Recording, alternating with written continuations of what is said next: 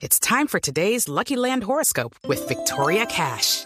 Life's gotten mundane, so shake up the daily routine and be adventurous with a trip to Lucky Land. You know what they say. Your chance to win starts with a spin.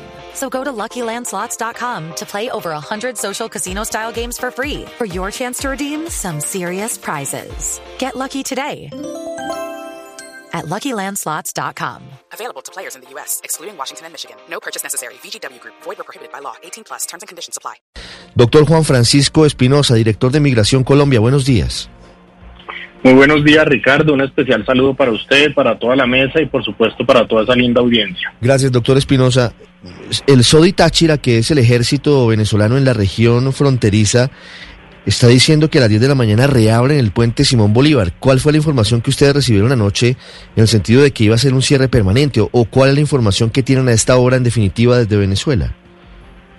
Ok, no, mire, eh, la situación en el Táchira eh, específicamente es que tienen demasiadas personas. Hay unas declaraciones incluso de la gobernadora del Táchira denunciando unos actos de corrupción de algunos funcionarios en Venezuela.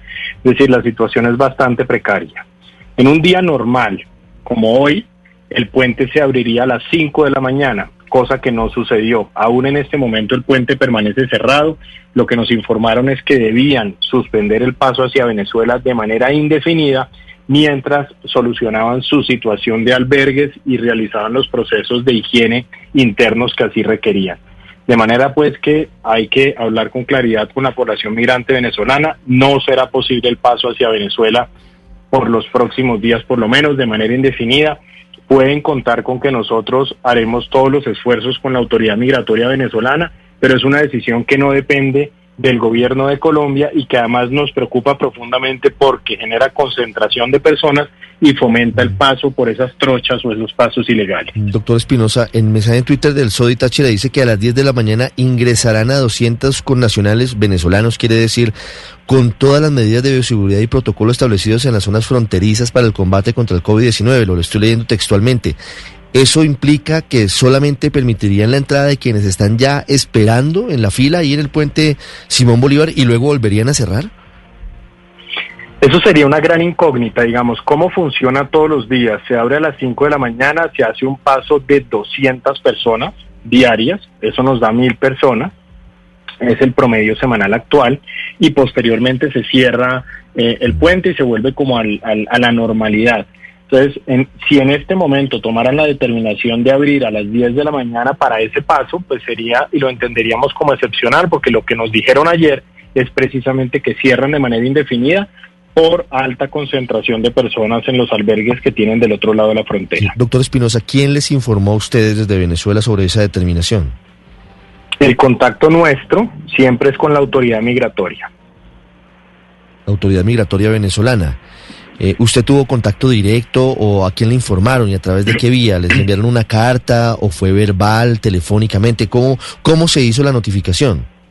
No, mire, eso nosotros sostenemos unas conversaciones de camaradería entre autoridades migratorias, entre funcionarios que se conocen hace muchos años, que han trabajado en el mismo punto muchos años, y son con ellos con los que día a día vivimos buscando mejores alternativas para apoyar a la población migrante.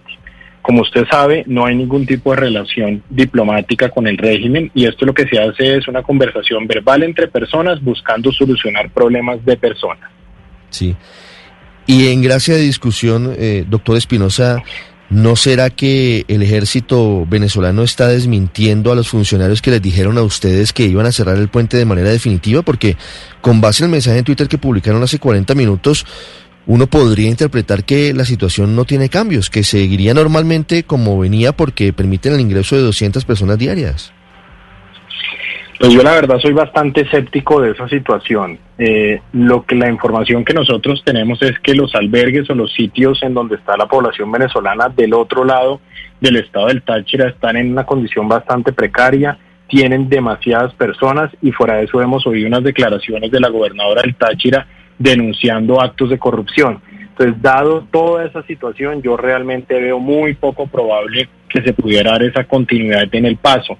Y dicho sea de paso, Ricardo, eh, tenemos que ser muy cuidadosos en no generar expectativa a la población migrante venezolana, porque tenemos que cuidar muchísimo esa zona de la autopista que ahí mencionaban, y todo lo que es Villa del Rosario y Cúcuta, porque en la medida en que uno genere esa expectativa dañina de que van a poder pasar cuando realmente hay pocas probabilidades de que eso suceda así, eh, lo que generamos es que de pronto se nos presente un problema de orden público. Hay que entender y la población migrante venezolana tiene que entender que esta no es una decisión de Colombia, es una decisión de Venezuela. Ya vemos que tienen ahí un par de posiciones encontradas, pues esperaremos a las 10 de la mañana, pero la información que nosotros tenemos es que no va a ser así. Eh, sí, doctor Espinosa, en la práctica también lo que está ocurriendo es que Venezuela no está dejando entrar a muchos de sus nacionales. ¿Esto podría dar lugar a algún tipo de manifestación eh, diplomática internacional o algún tipo de denuncia o, o simplemente ellos pueden cerrar sus puertas y no pasa nada? No, nosotros hemos hecho un llamado de atención permanente. Es increíble que un país no reciba a su propia gente. Eso es absolutamente increíble e inaceptable. Eh, Colombia ha sido absolutamente generoso y ha procurado todas las ayudas posibles. Como saben, ahí en Tiendita se organizó un sitio de refugio temporal con la cooperación internacional, con la gobernación, para apoyar a estas personas. Nosotros no podemos perder de vista que se trata de seres humanos y realmente es absolutamente inaceptable que un país no reciba a su propia gente más en tiempos de pandemia. Y así se ha expresado públicamente. 7.28 minutos. Doctor Espinosa, me están recordando algunos oyentes aquí que Colombia pudo haber tenido una actuación similar al comienzo de la pandemia en la frontera con Ecuador, que cerró incluso el paso a los colombianos. ¿Eso fue así? No, no, en modo alguno. A ver, cuando empieza la pandemia nosotros hicimos un cierre gradual de fronteras y de operación aérea internacional. Recuerden que lo hicimos gradualmente para efectos de eh, proteger a la misma población y que no tuviéramos un contagio masivo del virus. Eso, a Dios gracias, funcionó.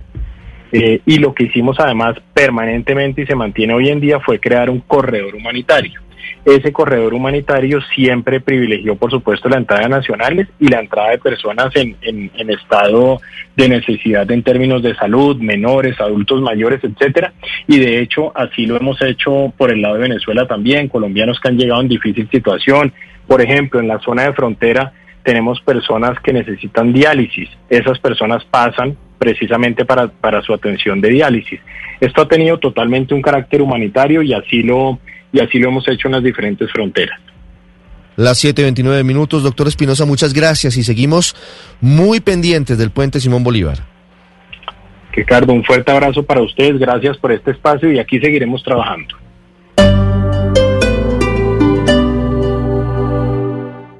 Hello, it is Ryan, and I was on a flight the other day playing one of my favorite social spin slot games on chumbacasino.com. I looked over the person sitting next to me, and you know what they were doing?